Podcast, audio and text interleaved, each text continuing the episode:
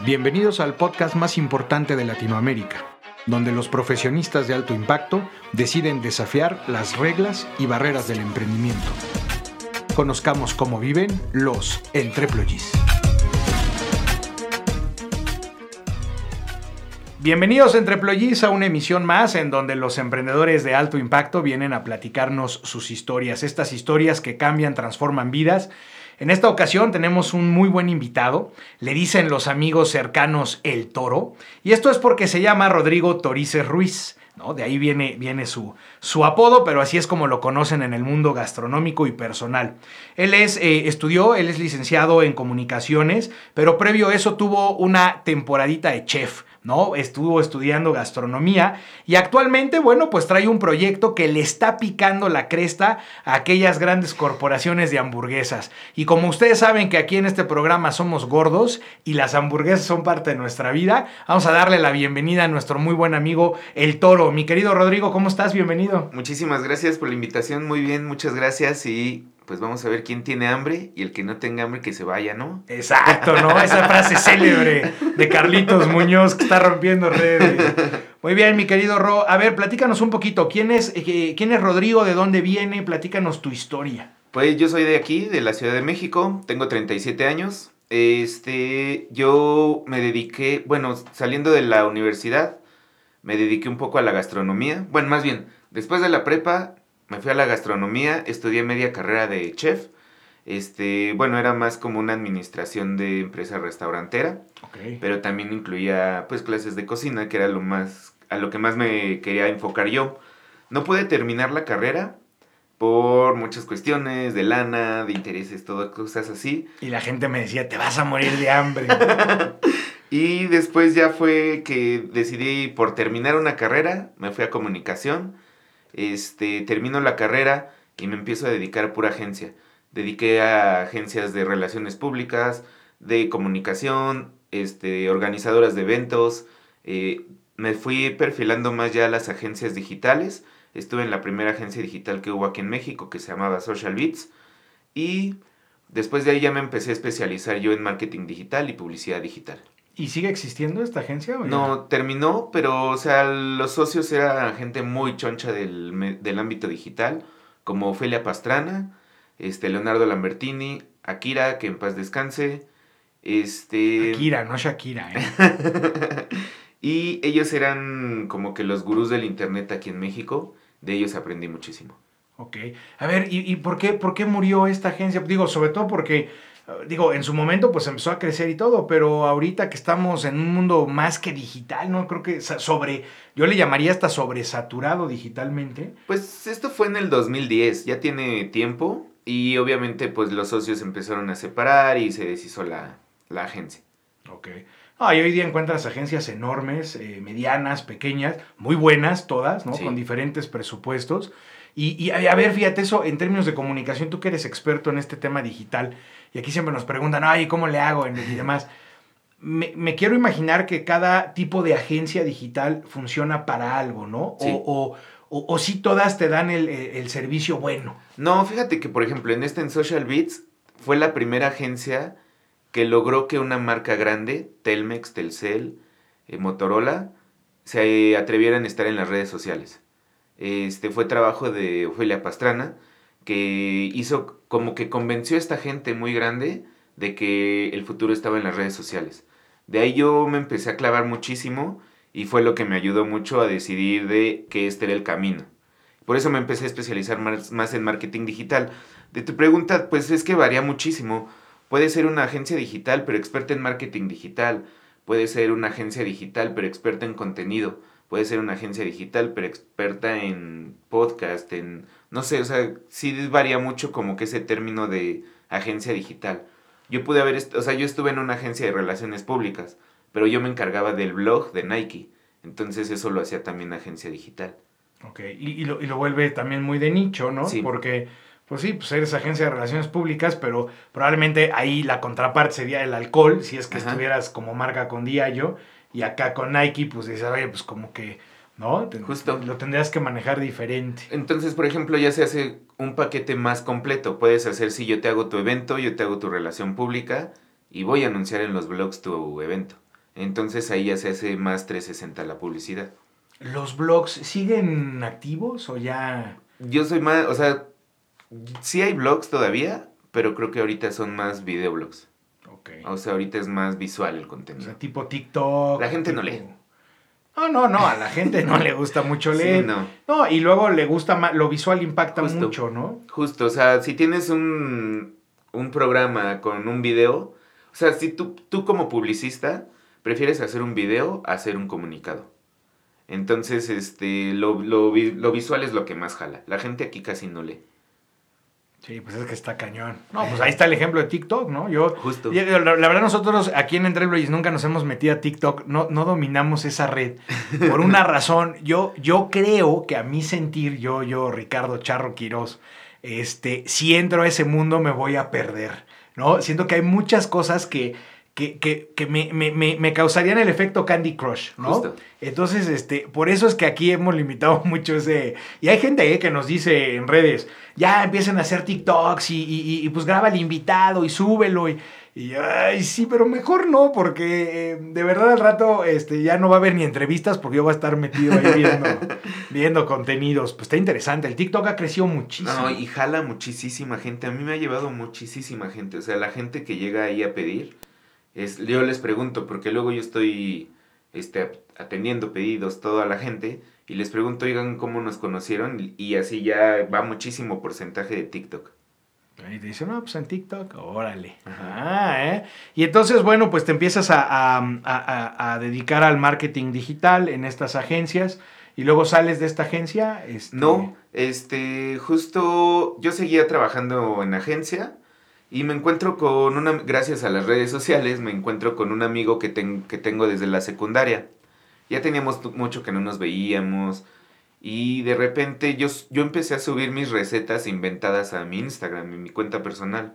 Y subía stories de... O sea, hacía recetas. O sea, tenía más tiempo. Entonces todos los domingos subía una receta. Pero hacía barbacoa de picaña en una slow cooker. Okay. O una vez hice dumplings rellenos de chili y whiz. Eh, este, también hice... Que, sea, he hecho muchas cosas, pero como inventos bien. digámoslo así. Y la gente me decía, ya pon algo, dame, véndeme algo de eso, deberías de poner algo, deberías dedicarte a la cocina. Y yo, sí, sí, sí. ¿Y, y estaban buenos o nomás se veían buenos? No, Porque sí. Ahí viene otra, ¿eh? Yo luego de repente sigo, como ustedes saben, yo soy, yo soy de huesito ancho y sigo a muchos en, en redes en términos de comida. Y luego digo, híjole, eso se ve increíble. Y, y, alguien alguna vez me dijo, mira, está se ve increíble, pero no estaba tan bueno. Y yo, ah. No, okay. sí, o sea, como que sí me ha gustado. O sea, sí me. Así, obvio, sí me gusta lo que hago y sí le ha gustado a la Ya gente. venía desde esa parte que estudiabas este, para chef, ¿no? Sí, sí, yo desde muy chiquito este, me ha gustado cocinar. Por ejemplo, si íbamos a una carne asada o algo, yo era el del. Se el metía del, a la parrilla. Ajá. Aunque fuera a casa de alguien más, así ya, que todo, que todo lo prenda. Y yo, yo me quedaba ahí. Yo por mí si viviera en un asador con una cerveza y un corte, toda la vida estaría feliz. Ya somos dos. ¿Ven por qué lo invitamos? ¿Ven por qué lo invitamos? Y fíjate, de haber sabido más esto a fondo, lo hubiéramos grabado allá afuera en el asador. Ándale. ¿no? Digo, lo vamos a hacer, ¿eh? Vamos a tener parte. que hacer una segunda parte grabando a toro acá en la parrilla. Es más, vamos a crear un Burger Challenge. ¿No? Que hace años lo estaba yo organizando con unos amigos, pero que pues, se queda siempre en la borrachera, en la, eh, ¿no? en la, en, la, sobremesa. Y bueno, pues vamos a hacer con aquí con, con Rodrigo un Burger Challenge. Pero más adelante, ahorita todavía ni les decimos qué hace y ya están, nosotros ya estamos cocinando, ¿no? Y entonces... Total de que me encuentro con mi amigo, mi amigo me dice, oye, a mí también me gusta cocinar, vamos a vernos, este, a ver qué sale. Mi papá, o sea, el, el papá de mi amigo tiene una barbacoa, entonces, este, pues les gusta todo eso. Entonces los domingos siempre hacíamos una comida entre nosotros. Y hasta que en una de esas dijimos, oye, hay que hacer algo, hay que poner algo. Y yo va. Y este, él ya tenía un lugar de sándwiches de pollo frito y una heladería. Y me dijo, mira, yo tengo esto, ya más o menos le voy dando. Y barbacoa. Su Con papá. papá, ¿no? Ajá. Y este, ya más o menos le sé, deberíamos de poner algo, ya sé más o menos, tú traes como que la idea de qué quieres hacer deberíamos de ver qué onda. Y órale, va, le entro. Entonces vimos, va, hay que hacer como una tipo comfort food. Entonces vimos que era lo que más consumía el mexicano y era pizzas, tacos y hamburguesas. Entonces dijimos, va, hamburguesa. A mí en lo personal, soy fan de los tacos en el lugar. El taco no viaja bien. No, no, no, jamás. El taco es la peor comida para viajar. Lo que, lo que estás diciendo es, es, es realmente oro, oro puro Poesía. porque es poesía. Exacto. Es poesía. No, y te voy a decir por qué. Porque yo no entiendo de verdad a generaciones tipo millennials y así que, que dicen, ay, sí, voy a pedir unos taquitos en, eh, este, por Uber o... No, perdón. No hay un taco que llegue bien haciendo Nunca. eso. El taco se come No en el lugar. Sí, sí. Y, y me ha pasado, ¿eh? Cerca de mi casa hay una taquería y luego digo, bueno, pues los pido, aquí están luego, luego. Este, va, voy yo por ellos, a los pido y voy yo por ellos. Y cuando llego a la mesa, pierden el 50%. Te Estoy hablando de 10 minutos de, de- de- de- traslado. Si el taco es al momento. El taco es al momento, estoy totalmente de acuerdo. Sí, sí, sí. O sea, porque se seca la carne, se seca la tortilla. Ah, o suda. y- Exacto, sí, sí. no, no estoy de acuerdo. Sí. Entonces dijeron, tacos, los amo, como cualquier mexicano. Yo dije, pero... no voy a hacer tacos para enviar porque pues no. Y la pizza, o sea, pues no soy, o sea, no soy muy experto en pizza. Sí me encanta, pero a mí ponme una Domino's de cuatro quesos y con esa soy Ya feliz. Entonces decidimos hamburguesa, empezamos a ver estos tipos de, este, de hamburguesa, decidimos que fuera un smash burger, porque es una hamburguesa, yo estoy en contra de la maciza y de la pechuga. Ok. No me gustan porque son secas. Sí, sí, sí. Entonces, una hamburguesa para mí tiene que ser jugosa y se logra con un smash burger porque es como hasta un mm, algo químico. Este, porque tú estás poniendo estás apretando, pues estás poniendo una bolita de carne sobre la plancha con otro tipo de metal la aplastas y eso hace que se le haga una costrita abajo y eso hace que no se desjugue. Entonces, este, por eso se decidió hacer Dijera, una se sella rápido, burger. ¿no? Pues una parte, la parte, o sea, donde la pones y la aplastas, la parte de abajo que va sobre la plancha, es donde se hace la costra. Entonces eso ya no permite que se desjugue la carne. Sube la carne, yo lo que hago es ponerle cebolla encima para que se empape con el jugo de la carne y a la hora de voltearla se cocina la, La la cebolla. cebolla. con ese jugo de la carne y se mantiene todo el, El sabor. el sabor y los jugos, justo. Entonces decidimos que fuera un smash burger, que fuera una hamburguesa súper sencilla, carne, queso, pan. Nada de lechuga, nada de jitomate, el extra nada más es la cebolla y es opcional. Nos tardamos cuatro meses en hacer esta hamburguesa. Este, lo que más nos llevó fue la carne, porque no somos de poner, ah, sí, 80-20 de las porcentajes de carne grasa, sino que empezamos a hacer, a probar todos los cortes de una vaca. Y los empezamos, oye, este me gusta, oye, este no me gusta, descártalo, este sí, este no, este tiene buena grasa, este tiene buen sabor. Hasta que llegamos a tres cortes que nos gustaron mucho, los mezclamos y es lo que nos ha hecho, creo, a nosotros. ¿Qué es lo que funciona? No, y me gusta lo que dices porque el- decir, a ver, nos llevó cuatro meses el construir una, una, una hamburguesa, un producto que estuviera casado a nuestros gustos, ¿no? Que, que realmente diera la calidad, la consistencia que tú estás buscando. Algo que yo siempre he criticado, sobre todo mucho en la Ciudad de México, la gente que vive en la Ciudad de México, los mexicanos caseramente, ¿no? Cuando te decían, ah, vamos a hacer unas hamburguesas, siempre cometen el error, y digo cometen el error porque el elemento más importante de una hamburguesa es la carne. Justo. Y entonces, ¿qué pasa? No, pues la gente aquí le hacíamos, le pica cebolla, cilantro, este, le- y, bueno, la carne la marinan con cerveza. No digo que esté mal, sin embargo, acabas matando el elemento principal que es la carne. Y aquí voy a comer como, esto, como anécdota. Yo, a mí, como tú, me encanta en la, en la parrilla, y entonces me meto a hacer ahí de repente mi- mis pininos. Y un día alguien me dijo, ¿pero con qué vas a marinar la carne? Y yo, "Eh, con sal y unos minutitos antes de meterla, porque no voy a hacer nada más. No, no, no, pero es que eh, nosotros le ponemos esto y no, pues bien por ti. Yo nomás le pongo la carne y poquita sal. A mí me gusta ponerle sal de grano arriba, ya una vez que está sacando el jugo, nomás para que lo chupe. Pero hasta ahí. Y no me lo entendían hasta que se las comieron. Claro. Y entonces me dijeron, ah, caray. Oye, no, pues es que le dije, a ver, el elemento, yo creo, más importante es la hamburguesa. Y entonces ustedes cuatro meses buscan la combinación correcta. Y fue esta, esta mezcla, justo lo que tú estás diciendo, es nosotros lo único que le ponemos a la carne es sal y pimienta. No le pongo nada más. no le pongo huevo a la mezcla, no le pongo cebolla, no le pongo pan, no le pongo nada. Así como sale la mezcla de la máquina, así va directo a la plancha, y solo pongo sal y pimienta y ya, es lo único. Entonces tú pides una cheeseburger y te sabe a pan, carne y queso. En todas mis hamburguesas yo pongo dos rebanadas de queso. Esto es porque la primera se me funde con, con la hamburguesa y hace que la carne sea mucho más cremosa. Y la otra, que le da ya como que refuerza el sabor del queso. Y a mí no me gustaba ver una hamburguesa que sí se le viera la carne y el queso y el queso siempre se perdía. Es por eso que se le pone dos quesos siempre. Doble. ¿El mismo tipo de queso o, o- o pones dos tipos No, de queso? eso es queso americano. Las dos son rebanadas de queso americano. Cuando empezamos a crear esta hamburguesa, empezamos a ver qué tipos de queso le quedaban. Teníamos tres opciones que puede, pudo haber sido manchego, provolone y americano. Y también después empezamos a hacer pruebas con el pan. Hicimos pruebas con pan de papa, pan normal, pan bimbo y no, optamos por el pan brioche porque es el que aporta mantequilla. A la, a la- A la vida. a la- exacto, exacto, es el que te da. A ver, fíjate, la- la mantequilla, ahorita que le dices. a- me tocó alguna vez en algún lugar, no voy a decir en dónde porque van a decir, ay, este güey, ese anda muy-", ¿no? Este, pero en algún lugar me tocó ver que haciendo una hamburguesa le ponían mantequilla a la carne, o sea, le Sí. ponían un poquito de mantequilla cuando justo justo cuando la estaban la ponían en la plancha. Ajá. Y entonces la mantequilla Es un se- tipo de hamburguesa. Sí, Ese sí es sí, un sí. tipo de hamburguesa que se llama como buttery o algo así. Y le ponen un cubito a Sí, la, sí, sí, a la- a la- a la ma- carne. hamburguesa, para, a la carne para que se le funda y todo. Sí, ese, ese está interesante, eso no lo han hecho.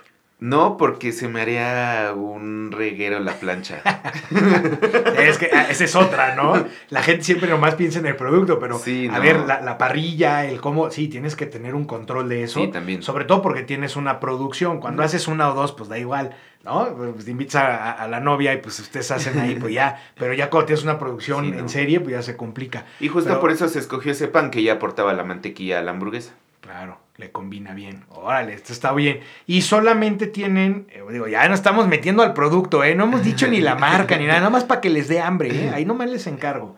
Ok, entonces, este, una mezcla de tres carnes, ¿no? De tres, eh, mezcla de tres carnes. De tres cortes, más bien, ¿no? Mezcla de tres cortes, eh, cebolla, este, plan, Queso a la plancha, queso con doble queso, más bien, ¿no? Y venga, a, a- a- pan de mantequilla, Ajá. ¿no? Y venga, ya tienes la hamburguesa perfecta. Nada más. A ver, mi querido Toro, ¿cómo se llaman las hamburguesas? Pues somos Chubby's Burger.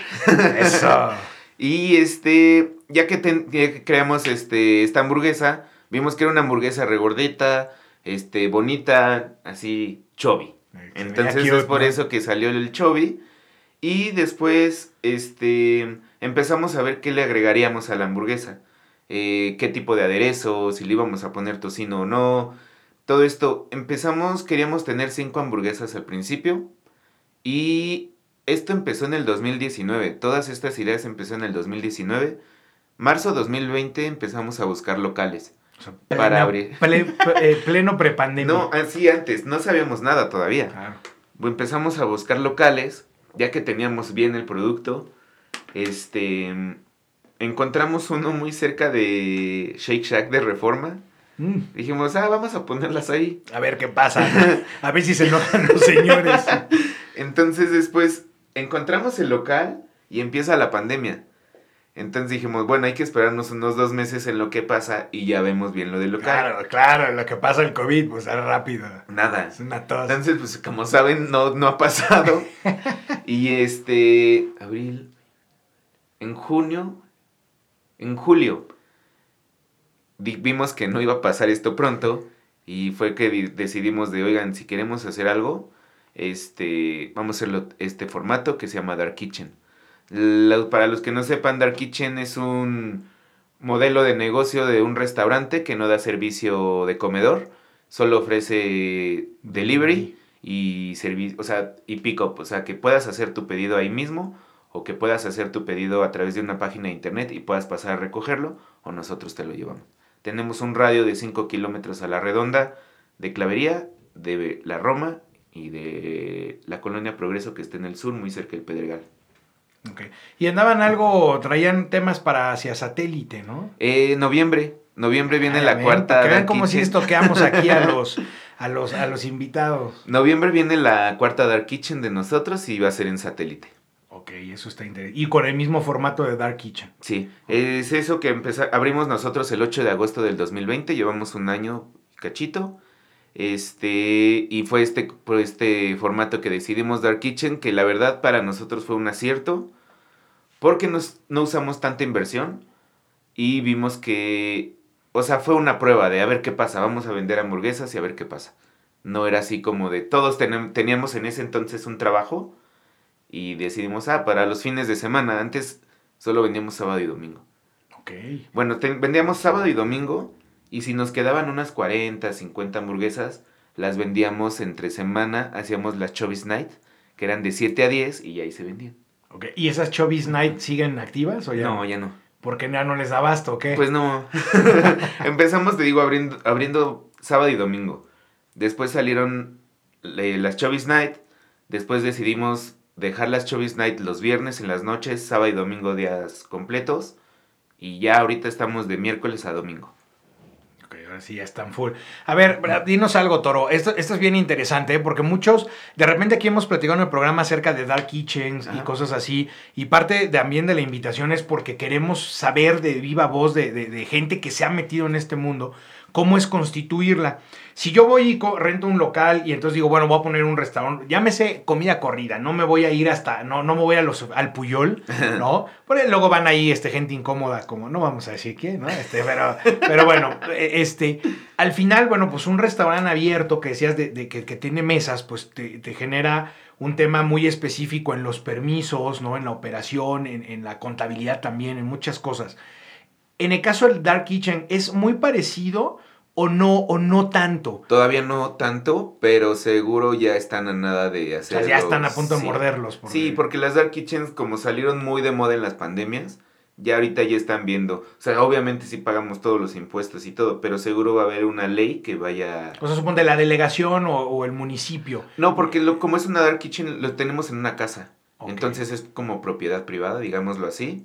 Y tú puedes entregar en la puerta de tu casa a quien se te la gana una, una bolsa, ¿no? No importa si es comida, ¿no? Este, ya otros productos que sí es ilegal, pero este no es el caso. Este, ¿no? Si es comida y todo. Los cuatro puntos, bueno, los tres que tienen y el próximo cuarto en satélite, son cuatro puntos que tienen, igual son casas o son locales. No, eh, fíjate que el de Roma sí es casa, la del sur es un, es un bodegón que tiene varias cocinas que rentan y estamos ahí. Y el de clavería sí es un local. Ahí sí este, tengo servicio de comedor porque se comparte con otro restaurante que se llama Muy Gallito, que es el de los sándwiches de pollo. Ah, y este en satélite va a ser Dark Kitchen. O sea, va a ser un local hecho Dark Kitchen. Ah, perfecto. Sí, para que llegues y hagas tu pick up o este pidas a través de estas plataformas como Rappi, Uber Eats, ¿están en todas? No. No estoy. A ver, venga, ¿eh? A ver, yo lo estoy bombardeando y él, mira, ¿eh? A ver. Eh, somos también una Dark Kitchen que se negó a, a estar en Rappi y Uber. En esas aplicaciones de servicio porque son muy caras, sus comisiones son altísimas y, o sea, sí tienen muy buena distribución y todo. No estamos negados a que en algún momento, si llegamos a algún deal bueno, las podamos usar, porque obviamente si no se expande el, el radio.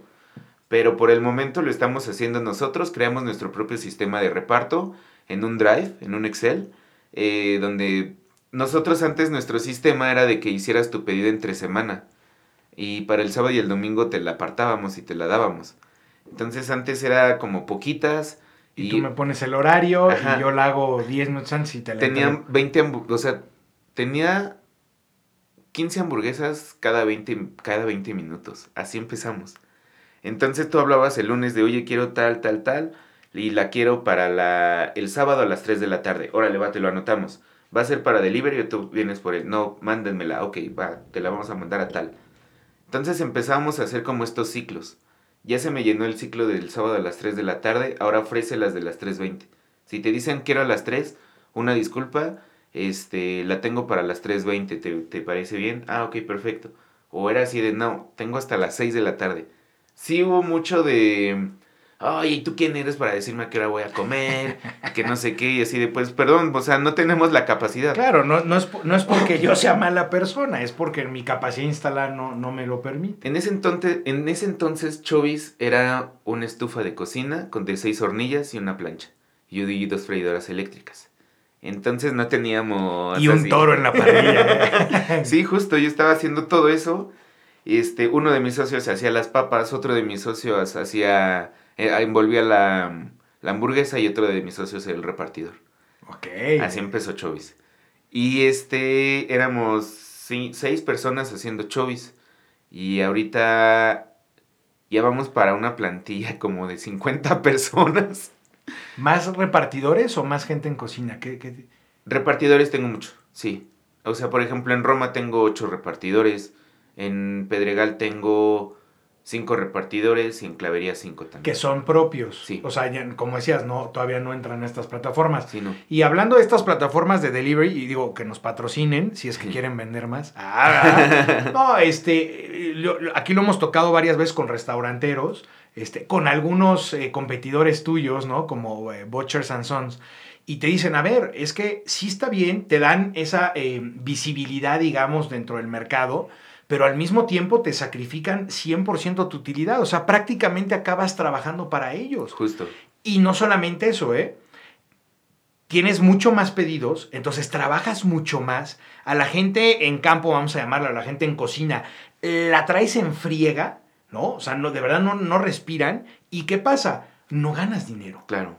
O sea, al final trabajaste para ellos. Y lo que yo creo que ustedes están haciendo con Chubis está súper bien, porque es eso, ¿no? Decirle a las plataformas, o sea, no estoy peleado contigo. Al contrario, me encantaría trabajar contigo, pero a un precio competitivo. Precio justo. Precio justo, porque me estás ahorcando. Y sí, si ustedes ven en los eh, anuncios y, en, los, este, en los números, ¿no? Ah, Startup Didi ha crecido tanto y el, eh, ok, está bien, pero a costa de qué? De sacrificar también la utilidad del, que realmente está haciendo el trabajo rudo, que es el, producto como en el caso de ustedes. Y la verdad que padre que se rifen a decir, no, ¿sabes qué? Vamos a intentarlo hacernos nosotros. ¿Y qué hubiera pasado si no les jala? Pues los contratas y se acabó. Claro, sí, o sea, nosotros decimos, ¿sabes qué? Lo que nosotros queremos es vender. Ahorita no podemos hacer este deal, no le podemos dar el 35%. Vamos a hacerlo nosotros. Y, o sea, antes eran poquitas hamburguesas. No, ya después ahorita fue demanda, de, o sea, demanda, demanda, demanda y teníamos que cubrir todo eso para seguir vendiendo nuestro producto. A ver, ¿cuántas? Decías que empezaron haciendo 40 hamburguesas. La primera semana. 15, ¿no? ¿Cuántas? La primera semana fueron 80 hamburguesas. Ok. ¿Y las vendían, muchos fueron amigos y familiares? O? La primera semana fue de amigos y familiares. Sí, sí, pues sí, ¿no? siempre apoyan, pero que no van a estar comiendo hamburguesas todos los domingos, ¿no? Que no, no, es mala idea, pero, pero no, no estaría muy sano. Ajá, y, luego... Logramos nosotros la publicidad más difícil, pero la más efectiva, que es el word of mouth, que es este, o sea, la publicidad del de boca en boca, que es donde tu amigo tú le vas a creer que es este la mejor hamburguesa porque tu amigo lo dijo, no porque un comercial lo está diciendo, tu amigo lo está diciendo. Entonces, es más convincente, es gratis y es la más eficaz. Esa es nuestra publicidad que más nos ha jalado. Y obviamente ahí metimos mano, como sabía de marketing digital, pues ya también ver qué tipo de contenido, este, cómo hacerlo, con qué frecuencia y todo esto, porque Instagram es nuestro primer canal, es nuestro canal principal de comunicación. Desde ahí se puede hacer un pedido, desde ahí tú ves el menú, desde ahí tú ves todo lo que está pasando en Chovilandia. Ok. y entonces, pero no contestó, ¿eh? Hacías 40 hamburguesas, 80 hamburguesas. 80 hamburguesas la primera semana. Ahorita estamos haciendo por semana entre 2.000 y 2.200 hamburguesas. A la semana. Sí. O sea, bien, ¿eh? O sea, ya, ya ven el tamaño de crecimiento. Y falta satélite. Y falta, no, que ahí, digo, satélite es una, es, es una plaza bien importante para cualquier negocio. ¿eh? La verdad es que ¿no? este, los que lo conocemos como ciudad gótica ¿no? este, o, el Bronx, este, la verdad es que es un, es un, es un lugar extraordinario para hacer, para hacer negocios. A ver, a mí me llamó mucho la atención el diseño de la, de la, pues, pues, de la imagen de, la marca. Eh, se me hizo, a ver, dime si estoy equivocado, se me hizo como un poco, un poco vintage, un poco regresar. Es más, se me imaginó un poco a los inicios de McDonald's. Sí. Es como un tipo merendero, como tipo 50, 60, porque es una hamburguesa muy americana. Entonces sí tiene que ser como de ese tipo de estilo del diseño. Otra cosa, otro tip que yo puedo dar para alguien que quiera emprender es si inviértele a tu diseño.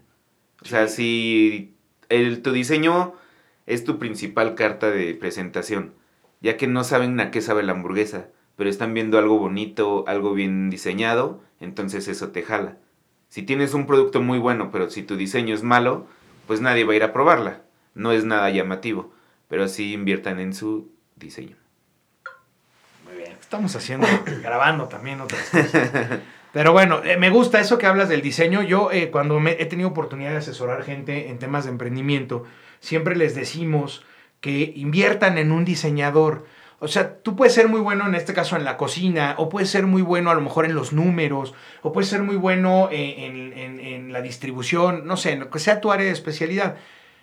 Pero a lo mejor no eres muy bueno en el diseño. Contrata a alguien, invierte dinero en tu, en tu, en tu modelo de negocio para que, como bien dice Rodrigo, tengas un, diseño que llame la atención, que haga que la gente diga, órale, este, está padre, independientemente de que les guste o no el sabor, porque habrá gente que diga, están, están buenísimas, y otras que digan, eh, bueno, pues estaban más o menos, ¿no? Pero el diseño llama mucho, es muy atractivo. Sí, es tu primer acercamiento a la gente. O sea, puedes tener un diseño también muy bien, pero si ya tu producto es malo, ya no va a regresar. Claro. Entonces todo se complementa. Yo ya tengo mi gancho, que es un buen diseño, Ahora les tengo que dar un buen producto para que se queden ahí conmigo. Ahora, he visto que hay algunas cadenas, ¿no? De, digamos, eh, porque aquí cuando hemos hablado de competencia decimos, a ver, existe la competencia de las grandes marcas, eh, digamos, cadenas McDonald's, Burger King, eh, Cars Jr., que, este, que esas son cadenas globales y que pues al final son tu competencia hasta cierto punto, pero no son tu competencia directa. Pues, a ver, ojalá, ¿no? Dice Rodrigo, vendiéramos lo que vende McDonald's. Con todo y que McDonald's dicen que son espantosas, siguen siendo las hamburguesas más vendidas en todo el mundo. Es impactante, ¿eh? Yo soy muy fan. Yo soy súper fan de McDonald's. A ver, yo tengo hijas chicas y tengo que ir a McDonald's cuando menos una vez al mes y no, no, no me quejo, ¿eh? eh saben muy bien quién es su target, que son los niños. Ese es, eh, pero, pero, pero bueno, no con ellos no compites, pero en esta pandemia, en estas épocas de emprendimiento, en donde mucha, mucha gente ha visto esa oportunidad en las Dark Kitchen, decías, hay muchas que se abrieron, también hay muchas marcas de hamburguesas con este concepto parecido y no tan parecido, porque hay que decirlo, ¿no? Cada quien tiene como su sello. Y a mí me llama la atención que hubo algunas, no voy a decir marcas porque no, no sería correcto, pero que hubo algunas que eh, tenían un, un diseño diferente, y cuando eh, pues, Chubis empieza a crecer o empieza a tocar eh, mercado, empiezan ellos a cambiar, no quiere decir copiar, sino a cambiar o a migrar su modelo o su imagen a este modelo vintage norteamericano de clásico de la hamburguesa. ¿Están conscientes de eso o no estaban conscientes? Sí, fíjate que muchos, o sea, nosotros tenemos como que les decimos nuestra Chubis Nation Ok. Entonces ellos así, oigan, les están copiando, vean esto y nos mandan los links. Y sí, pero, o sea, pues está padre. Yo siento padre. Ahora esto que estaba diciendo de las grandes cadenas, una historia que a mí me sorprendió muchísimo. Venga, venga, esas son las que nos gustan. Tengo un... Hicimos un centro de producción para que todas las sucursales tuvieran el mismo sabor. Entonces todo se hace desde una cocina central. En cocina central ahí trabajan chefs, gente de, de almacén y todo esto hay un chef que me dice, oye Toro, este, de ahí se trabaja de 7 a 3. Oye Toro, necesito más lana, este, me das chance de ir a pedir chamba de medio tiempo. Le digo, tú después de las 3 eres libre de hacer lo que quieras. Ah, ok, va, está bien, que no sé qué. Al otro día me llega, oye Toro, este, ¿conoces Shin Shake? Yo, ¿cuál? Shake Shake. Yo, ¿Shake Shack? Ah, sí, esa. Le digo, no mames, ¿fuiste a pedir trabajo a Shake Shack? Dice, sí, güey. Dice, pero no me lo dieron. Yo, ¿por qué? Dice, no, porque me preguntaron, oye, ¿dónde vienes? ¿Qué haces? ¿Qué estás trabajando? Ah, trabajo ahí en unas hamburguesas que se llaman Chubby's Burger. Y que en automático le dijeron, no, con nuestra competencia directa no, no trabajamos. Y yo, güey, qué chingón, no mames. Qué cabrón que, que Shake Shack nos tome como competencia directa. Dice, pero no me contrataron. Digo, no importa. No es, no es importante. Qué cabrón que nos estén tomando así. maneja un Uber, eso no es importante. Lo importante es que ya somos competencia. Bueno, y qué padre se siente cuando, ¿no? Estas marcas. Y fíjate qué, qué tristeza que estas marcas corporativas grandes tengan esa ideología. Fíjate, cualquier otra persona diría, no, hombre, claro que me traigo a los cocineros o a los operativos. Justo, justo. ¿Por qué? Pues eso se llama benchmark. Y entonces pues, tú puedes de una manera directa saber qué están haciendo bien, que tú no, ¿no? Lejos de decir, ay, no, no, no, fuchi la guacala. Ajá. Este, oye, eso está padre, ¿eh? Y otra anécdota con él, él, tiene, él antes trabajaba en unas salitas en Army. y este, tenía amigos ahí él, entonces que le preguntaron, oye, regrésate acá a las salitas, este, te necesitamos para que capacites a la gente y todo eso. Y que le dijo, sí, está bien, nada más que yo puedo en las tardes nada más. Dijo, no, nada, te necesitamos en las mañanas y en las tardes. Dijo, no, es que yo tengo otro trabajo, solo puedo en las tardes. Dice, pues, ¿en qué estás trabajando? Ah, en unas hamburguesas, en Chovis Burger. Güey, dile a ese güey que qué pedo, nos están bajando a la gente, que no sé qué. Y que me- y este chavo le dijo, pero ¿por qué si tú eres alitas? claro, eres una tú vendes hamburguesa? alitas, yo Sí, ha venido gente a pedir la mermelada de tocino aquí. Y yo, wow. Eso está muy padre. Eso es lo que más padre se siente. Bueno, eso está padre porque la gente, ¿no? Pues ya empieza a identificar la marca, empieza a... Y como decías, es un tema también de calidad, no solamente marketing, y que ya va, empieza a ser referente. Y qué padre que te digan en una de alitas, ¿no? Que están buscando por la, la, la, la, mermelada de la- tocino. la mermelada de tocino, ¿no? Que no vamos a decir la, la fórmula, ¿no? Pero, Sí, no. este, pero, pero ya se las Pero copiamos. lleva tocino. Exacto, pero lleva tocino y sabe a mermelada. Órale, eso está padre, ¿eh? Me, Sí. me- me- me gusta eso, porque habla, habla del esfuerzo, el sacrificio. Fíjate qué cantidad de empleados ya tienen, ya cuatro sucursales próximamente con la, con la de satélite. ¿Qué, ¿Hacia dónde va? ¿Hacia dónde va la empresa? Eh, vamos a abrir más Dark Kitchens, es la idea. Y próximo año, sucursal. ¿Solamente en Ciudad de México? Mm, por el momento sí, pero el próximo año va a ser la prioridad una sucursal, este, un centro de producción más grande. Y, por ejemplo, yo estoy empezando a hacer pop-ups en... Pop-ups, ¿no? Pop-ups, ok. Pop-ups. en varios este, estados. Empezamos con Puebla. Y súper bien porque llevamos las hamburguesas de Chovis allá a Puebla. Y llevamos para vender dos días y en un día se terminó todo. Entonces creo que sí está funcionando. Y vamos a empezar a buscar esto de ver en qué otros estados nos dan chance de poner una pop-up. Y A ver, platícanos qué es una pop-up para que la Hagan gente de que no cuenta sabe... que, por ejemplo, en Puebla hay un amigo que se llama Luigi que tiene un restaurante que se llama Café y Tocino. Eh, se los recomiendo mucho, la verdad. Son desayunos y comidas, pero muy buenos, monchosos, atascados, como es Chovis. Y una vez me dijo, oye, deberías de traerte un día Chovis y vendemos acá. Eso es como una pop-up, es como llevar una mini tienda adentro de otra tienda para que vendas tu producto. Entonces hubo una como fusión de café y tocino con chovis. que solamente duró dos días. Uno. O sea, eh, estaba pensado en que durara dos días, pero en un día se terminó todo. Ah, y las hacías allá, o sea, sí, Sí. plancha y todo, ¿no? Sí, no, no las llevabas todo. para el microondas. o No, no, no, no, Yo me llevé todo desde aquí. O sea, obviamente la mermelada, los aderezos preparados, la carne sí en crudo. Claro. Y este, y, Y todo allá. se llevó de aquí. Y para que vean cómo en la vida, la vida es más de causalidades que de casualidades, ¿verdad?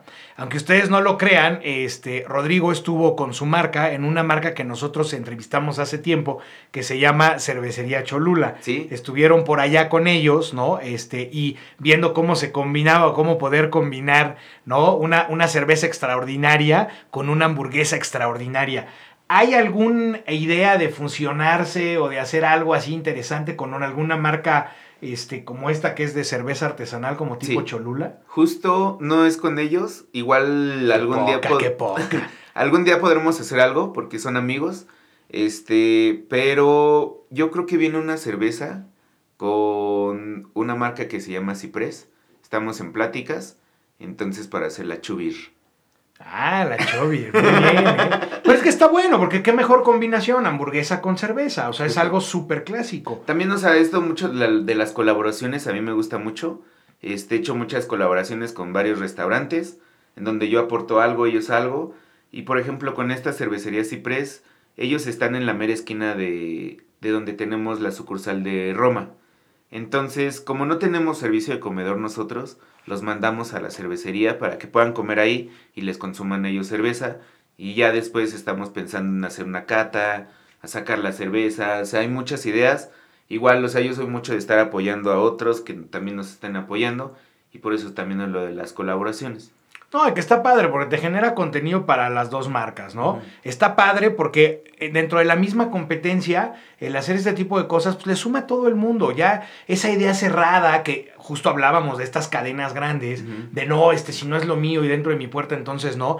Al contrario, te abres, ¿no? Y esta, y esta apertura hace que, puedas llegar a, crear cosas extraordinarias con otras personas, que son productos que al final quedan muy bien con tu marca. Justo. Sí, o sea, por ejemplo, el mes pasado tuvimos una colaboración con Disney, que son unos tacos ahumados. Hicimos una hamburguesa carne, queso, pork belly ahumado y un glaseado de chile morita. A ver, repite eso, pero despacio. Madre santa. Fue la pork belly, que era una hamburguesa de carne, queso, pork belly, este laminado, ahumado y un glaseado de chile morita. Pero, pero no trajo, o sea, ¿qué le pasa? es que la abrimos de miércoles a domingo. Ah, claro, y Pero te la debo. Oye, qué, qué locura, qué rico. Y ahorita estoy en colaboración con Salsa Tabasco. Entonces hice un aderezo de salsa tabasco. Es como una salsa tabasco cremosa y va dentro de la hamburguesa. Ah, eso está bueno. Entonces ya están también empezando a migrar la famosa hamburguesa americana, clásica, ya también a poner otro tipo de... Nosotros tenemos tres hamburguesas en el menú. O sea, tres fueron nuestras creaciones, que es la cheeseburger, que es carne y queso, la chovis, que es carne, queso y un aderezo de ajo, y la especial, que es, es carne, queso, aderezo de ajo y mermelada de tocina. Todo lo hacemos nosotros menos el queso eh, y el pan. Todo lo demás nosotros lo hacemos desde cero. Ok, eso está, eso está interesante. Sí. Y ahorita con Tabasco ya pondrías la cuarta o son ediciones nada más son ediciones especiales, temporales. Este, te digo, me gusta lo de las colaboraciones, entonces metemos así, estamos haciendo colaboración con tal persona o igual yo voy a los restaurantes de las otras personas y hacemos un fin de semana de algo que tenga que ver con Chovis. Por lo tú, general. Tú lo anuncias en tus redes y saber. o sea, vamos a poner el caso de, Tabasco, ¿no? Tú, anuncias, a ver, este fin de semana en todas nuestras sucursales, ¿no? Solamente este fin, seguramente este domingo, por decirlo algo, va, vamos a crear. Ahí le voy a dar el tip ahorita, ¿eh? Para que vean, ¿eh? este, no sé, ahora que viene el Super Bowl, ¿no? Quieres la Super Bowl, solamente el día del Super Bowl puedes pedir esta que lleva aguacate. Justo. ¿No? O sea, que lleva. Esa es la idea. Este, Entonces, por ejemplo, nosotros ahorita acabamos de tener la de Disney. Ahorita tenemos, hice como un, fue un especial que nosotros creamos. Hice un homenaje a la Western Bacon de Cars Jr., que es carne, queso, tocino, aros de cebolla y barbecue. Sí, esa me gusta a mí. Ah, pues nosotros hicimos un como homenaje a esa, que esa es la que está de este mes, y los fines de semana es la de Tabasco. Ah, eso está. A ver, para Día de Muertos. Eh, para Día de Muertos. Con pan de, con pan de muerto, ¿no? No, no, ya eso ya está muy visto. ya, estaría muy enfermo también, ¿no? Y este, no, vamos a sacar más bien empaque especial para el Día de Muertos. No en sí una hamburguesa. Tenemos ya planeada la próxima eh, colaboración para el siguiente mes. Este, que va igual a hacer con unos que hacen carnes ahumadas. Estamos viendo qué vamos a hacer. Pero creo que viene algo muy bueno ahí. Vamos a cambiar el, el empaque para Halloween. Este, ¿qué más? Va a seguir la de Tabasco hasta el 10 de noviembre. Este, y para diciembre sí va a venir ver cosas muy navideñas con un Santa Claus y la ya. Chovy, Santa Claus. Exacto, la, la, la Claus. ¿no? bueno, está padre, fíjate, para que vean cómo a veces, ¿no? de repente no necesitas cambiar el producto, pero con que cambies el empaque vas teniendo esa fuerza, ese empoderamiento en la marca. Y que está padre. Burger King en esta de temporada lo que hace es que ellos traen un pan negro, ¿no? Y hacen como su hamburguesa Halloween. Fíjate que ahora en marzo nos habla Netflix para su evento hicieron el lanzamiento de una película que se llamaba Ejército de los Muertos y nos pidieron unas hamburguesas, nos pidieron varias hamburguesas y querían que se hiciera especial y ahí les creamos una salsa negra. Que era un tipo salsa oriental, pero con... Y a ver, ¿y estos clientes cómo llegan? Porque los que están allá afuera ya seguro, ya están ahorita de, no hombre, mi compa tiene ahí un local y ahorita lo agarramos y hacemos hamburguesas y yo ya, al fin que Rodrigo ya me soltó toda la sopa, ¿no? Y, y, ya la tengo. Estos clientes, pues eh, a veces llegan, como decías, de boca en boca, ¿no? Sí. Por gente que, que, que, que, que dice, oye, qué padre, esta, me encantan estas y, y, y, y a lo mejor él, él, es el que toma la decisión en la compra de, ¿no? De, de sí, de, o sea, es llegar a un acuerdo, o sea, es un win-win. Siempre. Como yo ya traigo también todo el know-how de una agencia, Eso te iba a decir. este, ya a veces, o sea, pues llega el cliente y me vuelvo otra vez yo a la agencia. Claro. Entonces ya es de, ok, va. O sea, Pero para que vean que no nomás es que les bien la hamburguesa, o sea, también tienen que profesionalizar algunas cosas. Sí, no es nada más quedarte en tu local y ya. O sea, sí es empezar a ver cómo vas a crecer, de dónde sacas más lana, cómo vas a hacer más publicidad, con quién sí, con quién no, todo eso. No, y también ver cómo se comporta la competencia, ¿no? Sí. Decíamos la directa, la indirecta, porque aparte de las zonas en las que están metidos, pues es, son zonas de, de guerra. Sí. O sea, traes competencia en la Roma, a ver, perdón, pero traes, o sea, traes varias cadenas, ¿no? Una que ya entrevistamos aquí hace años, este, pero traes, traes, eh, traes varias cadenas que están muy, muy, muy latentes. Sí.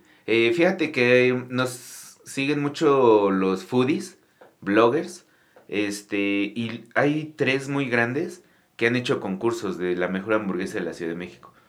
Y ya lo ganamos las tres veces. Ah, eso está pro, ¿eh? Sí, eso ¿Eh? está padre. Entonces te digo que esa publicidad para nosotros es la mejor porque es gratis y es la más confiable. Ahora, el, el, el, el- ahora sí que el Robin, ¿no? De esta hamburguesa, las papas. Ajá. Eh, tenemos una papa especial que tiene una cobertura diferen- diferente, que a la hora de freírse viaja mejor, se mantiene mucho más crujiente y caliente. Esto fue igual, esta papa surge de nuestro proveedor que se dio cuenta que nosotros éramos una dark kitchen y dijo, oigan, ustedes solo mandan pedidos, ¿por qué no usan esta papa? Y nos la dieron, la probamos y es la que usamos. Eh, tenemos las papas originales, todas las hamburguesas ya traen sus papas incluidas. Pero tenemos aparte la cajita de papas no- así con condimentadas con sal nada más. Otras con una salsa de queso que nosotros hacemos también, es de, de cuatro quesos. Y las que más se piden son las chubby fries, que son papas, queso, aderezo de ajo y mermelada de tocino. Ah, ¿eh? O sea, Y de postre tenemos una galleta de vainilla con chispas de chocolate rellena de Nutella. ok, a ver, otra vez, es galleta de vainilla. Es una galleta de vainilla con chispas de chocolate y va rellena de Nutella. Uf, ¿y esa, esa se sirve caliente? No. Eh, no, pero sí damos la recomendación de que si se la comen ahí, bien. Si Pues llegan a su casa a comérsela, 10 segundos en el microondas para que la abras así. La... ¿Y, esa también la hacen ustedes? Sí. Híjole, ven, esos lugares de gordos son Disneylandia, por Dios. También, O sea, todo lo hacemos mm. nosotros. También las hamburguesas incluyen pepinillos dulces, que nosotros los hacemos, y chilitos, que nosotros los hacemos. Yo no quería dar en una hamburguesa chiles cuaresmeños y la rajita. El de la costeña, ¿no? Ajá. La rajita de la costeña. Entonces, es- este, hicimos estos que ahora como que le dicen chicharrón de serrano. Sí, uf, me encantan. Y este... Yo hago de eso mucho en mi casa. A mí, a mí, digo, y lo voy a decir como es, a mí se me hace un robo, porque los, ves en el súper y valen 90 pesos una... Yo los hago en mi casa y se hacen de la manera más sencilla del mundo. Yo, lo, yo los rebano, yo los frío, le pongo sal de grano y me encantan, ¿eh? Y a todo el mundo que va a comer a mi casa siempre hay un frasco con este tipo de chicharrón de, de, De serrano. de serrano. Bueno, una de mis cuñadas lo hace con, con este habanero. No tienes idea qué delicia. Sí, no, me imagino. Maravilloso, de verdad. Hay que tener cuidado porque se te pueden quemar. Ajá. Y entonces hay un, hay un, de verdad, ¿eh? hay un timing ahí este, particular en, en ese, en esa cocción porque se te pasa tantito y se queman. Ajá. Entonces tienes que apagar la flama en un momento bien preciso. Y dejarlos que se Eh, cocinen. que se ya. sigan. Es maravilloso, ¿eh? Yo, ustedes saben que me encanta la cocina y, y bueno, por eso estoy emocionado. Lo malo es que ya me dio hambre, caramba. Pero sí, justo es un menú muy limitado, pero que cubre mucho. Por ejemplo, la cheeseburger es para alguien que quiere algo sencillo, para el niñito, para, o sea, sencillo. La chovis es para alguien que ya dice, ah, ok, este, con un aderecito me Quiero un basta. sabor más estructurado. Pero la que más se nos vende es la que tiene mermelada de tocino. O sea, y doble. La doble pesa 480 gramos la, la hamburguesa. Más Dios. sus papas. Dios. Es lo único que necesita un ser humano para sobrevivir. Y viene el complemento como la malteada y helados. Híjole. La verdad es que son grandes complementos en este Sí. tipo de productos. Oye, a ver, lo- lo- los, los pepinillos y los chiles, el chicharrón de chile, ese se pone aparte. Sí, O van sea, no- aparte. No, no, por- van para la gente van no- obligados, pero van aparte. Ok, eso, eso está interesante. Sí. Sí, porque me gusta, hay mucha gente que pide estas cheeseburger y, y siempre va el pepinillo y dices, no, es que quítale el No, no, pepinillo". no, esto va aparte. El pepinillo y el chilito este va aparte. Y ponemos también catsup, mayonesa y mostaza por cualquier cosa. Sí, sí, pues para los que no saben comer. No. Fíjate que he hecho la cheeseburger y le pongo cebolla picada y catsup y sabe como una hamburguesita de McDonald's, pero Ajá, más la- rica. sí, de las chiquitas, ¿no? De las básicas. Pero sí, yo soy fan de la catsup. O sea, para mí una papa con catsup ya. Sí, ya está del otro Sí, lado. no, que no, ponle mostaza, ponle. No, No. Vámonos. Órale, ¿eh? está, está buenazo. A ver, mi querido Ro, ¿cuáles son hábitos que tú crees que son importantes a la hora de emprender? No importa si emprendes hamburguesas, no importa si emprendes eh, otra cosa. ¿Cuáles serían unos hábitos que, que tú recomendarías a los que nos escuchan? La administración. Saber administrar un negocio, saber inventariar todo, tener mucho orden, mucho control, mucha limpieza, este, y creértela. O sea, sí creértela. De, ok, ay, no, está tirado, ay, no importa, no, sí importa, porque si llega alguien y ve, nos cierran todo. Ah, ok. O sea, como que también educar a la gente de que no es un juego, o sea, sí es algo en serio. Llevamos un año, pero sí, en un año sí hemos hecho muchas cosas por tratar de hacerlas bien. Claro, porque todas estas de pequeños detalles, ¿no? Que pudieran ser, como dices, la higiene dentro del, aunque sea una dark kitchen, pero la higiene dentro del área de trabajo, los procesos más eficientes, controles de calidad, la capacitación a la gente. Me imagino que hay mucha rotación también. No, fíjate que ahorita no hemos tenido mucha rotación porque se mantiene un ambiente muy bueno adentro. Ok. Yo siempre estoy ahí. O sea, yo siempre estoy checando las sucursales y están, estando al pendiente de, oye, ¿qué pasó? ¿Qué, ne- qué te hace falta? ¿Qué necesitas? De este lado, ¿qué necesitan? ¿En qué los apoyo? O sea, sí estoy muy metido con la gente que trabaja ahí con nosotros. Ah, Entonces eso ayuda eh, para que vean cuando uno trabaja en un ambiente de trabajo sano, correcto, que, que motiva, pues eso también hace que, que baje la, eh, la, ¿cómo se llama? la rotación dentro de los Justo, es lo que a mí me importa mucho, la, o sea, tener que la gente como se la vive ahí, pues que se la pase bien. O sea, sí estamos en friega todos, pero pues que se la pase bien. Y nada más está, dice miércoles, de miércoles a, A domingo. domingo. Ok. ¿A, a qué hora empiezan los pedidos? Miércoles y jueves de un in- miércoles y jueves de 2 a 9 y viernes, sábado y domingo de 1 y media a 9 y media. Acá en el poniente tienes que ir pensando en algo, ¿eh? Porque Ya. acá en el poniente no tenemos nada. Ya va, ya va. Ah, qué Este, bueno. porque- Viene satélite y después yo creo que ya nos venimos por acá. Qué bueno, porque nosotros nos Interlomas, urge, nos así. urge tener algo.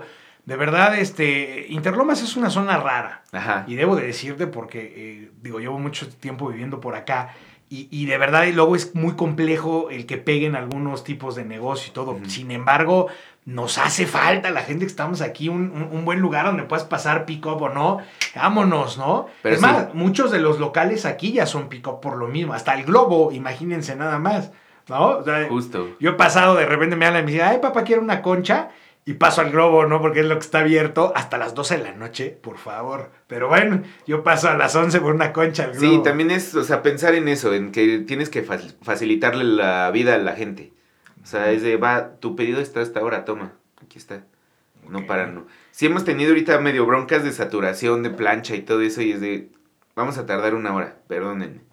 ¿Y Sí, qué no hay pasa ahí? Tienes, eh, empiezas a crecer, los pedidos empiezan a crecer y tienes que empezar a pensar también en crecer la plancha. Pero me imagino que debe de haber un punto de, ¿no? este, de equilibrio para saber, o un punto específico para saber cuándo ya conviene meter la segunda plancha, ¿no? Ahorita esta cocina que nosotros empezamos, una cocina de casa, ya es una cocina industrial. Este, la convertimos, son nueve metros cuadrados. Es esto, ¿eh? De hecho, esto es cho- o sea, este espacio es chovis. Mamá, ¿me prestas Y la son- cocina? Sí, mijo. Y luego ya... Y son dos planchas grandes, dos chiquitas, que una es para el pan, otra es para la mermelada de tocino, dos freidoras, arma, espacio para armado y para embolsado. Ah, qué bueno, aquí te vamos a rentar entonces. Aquí tenemos, aquí tenemos espacio, aquí vemos cómo armamos. Sí, o sea, por lo mismo que es una dark kitchen, debes de aprovechar todos los espacios Claro. que tienes. Sí, hacerlo más óptimo. Bueno, pues hemos estado hablando de hamburguesas, o sea, de grasa, de, de mermelada de tocino, este, de cosas dulces. Pero ha llegado el momento eh, más esperado de la entrevista, que es bajarle el azúcar al invitado. ¿Y cómo logramos eso en Entreployees? Bueno, pues eh, sacando nuestro juego de mesa maratón, este juego de mesa 100% mexicano, que bueno, lleva muchas generaciones ya en las, en las casas y que bueno, ahorita está tomando un segundo aire y que por eso nosotros siempre aquí lo, lo compartimos y siempre vamos a presumir cosas de gente chingona, de gente mexicana, latinoamericana, que, que pues se la rifó y que bueno, pues ahí está, ¿no? Entonces... voy a agarrar mi maratón. Yo puedo ser la ignorancia. no te preocupes, hay, ha, habido este, eh, momentos en que nos ha ido muy mal también a nosotros. Porque les damos la revancha. No creas que aquí nada más sufres tú. Ok. A ver, te voy a pedir que saques una tarjetita. Ajá. Para échamela, échamela. Ah. No, no, sí, ya es. ahorita, ahorita, yo te paso la mía. entonces dime, un número del 1 al 6. 4. 4. ¿Cuál es la más famosa e importante carrera de automóviles en Estados Unidos cuya existencia data de 1900? La NASCAR. La Indy. La Indy, exacto. Las 500 millas de Indianápolis. ¡Ah, andaba fallando! No, espérate. Pues, venga, onda más. Otro número que no sea el 4. El 6. 6. Eh, dos kilómetros esta está ruda, ¿eh? ¿A qué estado pertenece la ciudad norteamericana de Cleveland? Con razones de dos kilómetros. Nah. ¿No? Es Ohio. Pero te voy a dar la tercera, ¿no? Porque pues ni modo que no. Venga, otro número. Uno. Uno. dos kilómetros también. Dice, fecha de la exploración petrolera. ah, no, expropiación, perdón, qué quemón. Fecha de la expropiación petrolera mexicana. Yo me sé la fecha, pero no el año.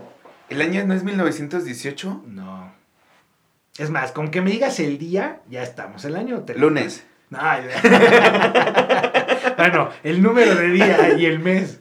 Sí, no, no soy malísimo. No. Yo esta me la sé porque mi mamá nació ese día. Entonces, ah, sí, sí. Es María Petrone, Petronila, petrolera. 18 de marzo de 1938. Ese es el año de la expropiación, ¿eh? No de mi mamá. Me mata. me mata. No, no, mi mamá es muy joven. Mi mamá es un par de años más grande que yo. Mal. Así son las mamás. Avanza la ignorancia. ¿Eh? Avanza la ignorancia. pero hubo una, libraste una muy bien, la neta. Estaban difíciles, ¿eh? Debo de decir. La de, pero es que me gustan las carreras. Soy muy fanático de las carreras. Las de Cleveland están cañón, ¿no? Esa de Cleveland estuvo grueso porque sí estaba... Yo tampoco sabía que era en Ohio. ¿Qué número? A ver, pues igual, los mismos que tu cuatro. Venga. ¿Qué equipo de la Liga Premier comenzó a dirigir José Mourinho en 2016 tras su desafortunada actuación en el Chelsea? No, pues sí, digo, no sé nada de soccer, pero voy a decir que es el Barça. No, Manchester United. No, no, ven, no, yo sí cero de soccer. y aquí me va a caer así el bullying de todos mis familiares y amigos. ¿Cómo no contestaste eso? Eres un ignorante. Perdón, soy ignorante. Va a las seis. ¿Qué sistema político se conoce como la dictadura del proletariado? Uy, este, híjole, pues que... Son ¿Te va la pista? ¿Marxismo y socialismo? No. Marxismo y leninismo. Ah, bueno, por ahí iba, ¿no? Pues ahí estaba. Ah, bueno, media, ahí está, me tocó media. Y este, la 1. A ver, venga, la 1. Ahí estamos parejos, ¿eh? Una y una. ¿En qué parte del ojo se reciben las impresiones luminosas y se transforman en impulsos nerviosos? Ah, bueno, o sea, sí ¿En la córnea? En la retina. No, ya, o sea, por favor. Bueno, ya ven, no, no, no, no nomás a nuestros invitados les va, les va complejo, a nosotros también, ¿no? No, que está, pero es un super juego, la neta es que es muy, muy, muy divertido. Siempre te diviertes. Yo ahora lo estoy jugando de repente con mis cuates que vienen, ya estamos institucionalizando cada 15 días aquí vernos. Y entonces ya lo saco y jugamos un poquito en lo que estamos platicando. También para ser más ameno el, ¿no? Y recuerdas, ese tema me, esa cosa me gusta recordar. Muy bien, mi querido Rob, pues ya llegando un poquito hacia el final, recomiéndanos un libro. Aquí en Entreployees siempre pedimos que nos recomienden literatura porque, pues como tú bien decías, la gente no lee y para nosotros es importante. No importa el género, ¿eh? Aquí no, este, hemos tenido de todo, ¿no? Harry Potter, este, autoestima, este, Drácula, hemos, había, aquí hay de todo. ¿Qué te gusta leer? Libros de cocina. Eso, eso está bueno. A ver. Y acabo de comprar uno en Amazon de Snoop Dogg. Y eso el recetario ¿De de? Snoop Dogg de cocina. No, y, y trae Nada cannabis. de, nada de cannabis. No, todo pero es- todo adaptado lo podrías Lo adaptar podrías con hacer, cannabis. pero no, o sea, hasta te dice el prólogo que no es nada de cannabis ni nada. Ah, qué y el chido. prólogo lo hace Martha Stewart. Wow. Porque ya es que son muy amigos Sí, sí, pues, de la cocina. Eh, tiene recetas así de pollo frito que se ve que está impresionante. De tocinos. Está muy bueno. Tiene muy buena fotografía. Las recetas están buenas. Ahora, ese tipo es súper talentoso, ¿eh? Sí. O sea, la gente, la gente luego critica por, ok, Ay, le encanta, marihuana. le, le- le encanta el churrito, el pastito vacilador, va, está bien, ¿no? El césped de Belcebú.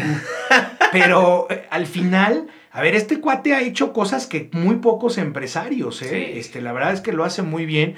A mí me encantó que hubiera hecho un algo con la MS. Ajá. Este, extra, la canción es muy buena. Sí, se atrevió a Y- hacerlo. Y, y la verdad es que el y, tipo se y la acaba pasa de bien. sacar otra con un, rapero mexicano también que se llama Alemán. O sea, también apoya mucho. Rapero bien. Sí. Ah, qué bueno. Este, reggaetón, no estoy seguro. No, rapero, rapero. No, no digo reggaetón, aquí no somos tan fan. Pero bueno, ok, entonces ese libro, decías, ¿cómo se llama? Eh, a ver, déjenme lo busco rápido. Pero es de. de ¿Cómo se llama? Imagínate qué, qué bello título, Cocinando con Snoop Dogg. Algo como de la cocina de Snoop Yo Dogg. hubiera puesto eso, Cocinando. Es From Cook to Cook. Ok. Es ese. Platinum Recipes from That Boss Dog's Kitchen. Y está en, en, En Amazon. Y no estaba arriba de 400 pesos. O sea, está como en 300 y cachito. Bastante bien, buen Sí. precio. Pero está muy bueno el libro.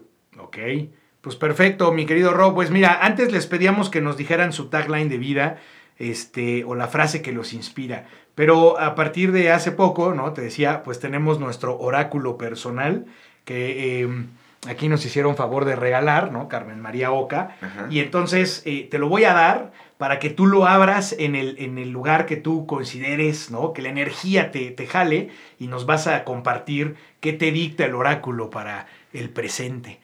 Fíjate, eso voy a preguntar, ¿eh? Yo no pregunté si esto era para el presente futuro. Creo que es para el presente. Ok. Pero bueno, el día ya está acabando, no importa. Va.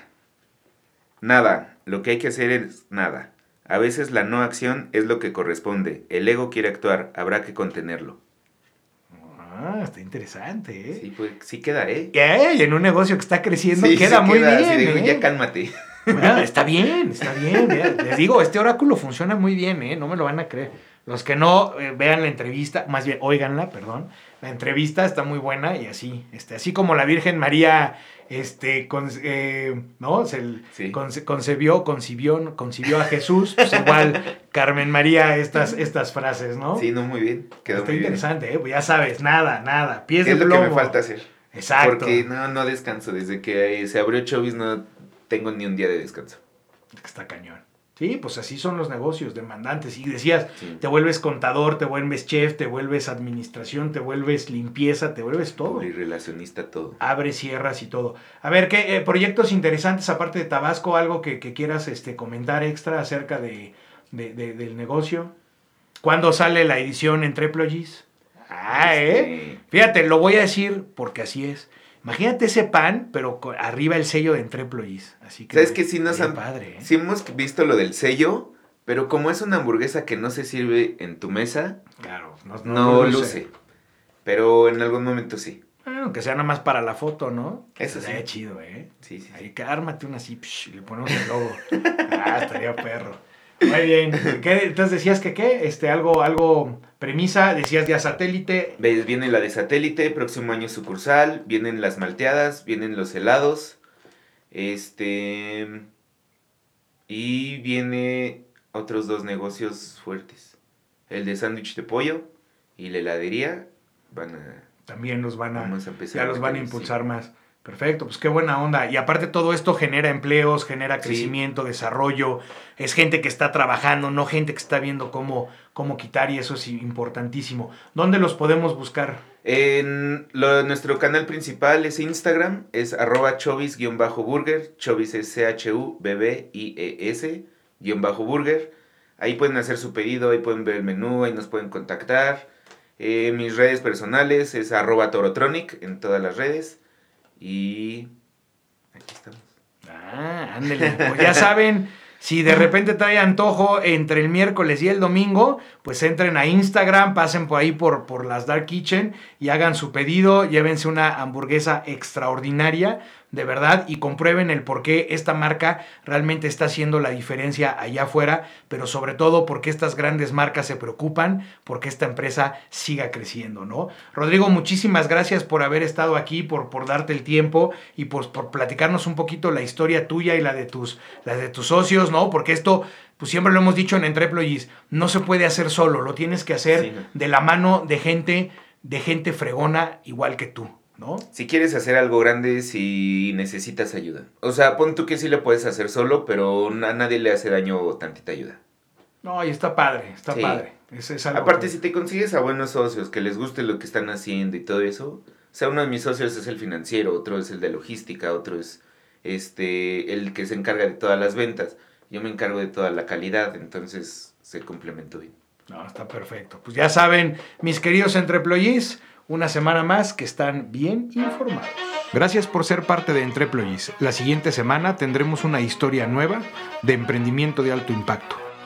No dejes de suscribirte a nuestro canal y seguirnos en nuestras redes sociales en Facebook e Instagram. Hasta pronto.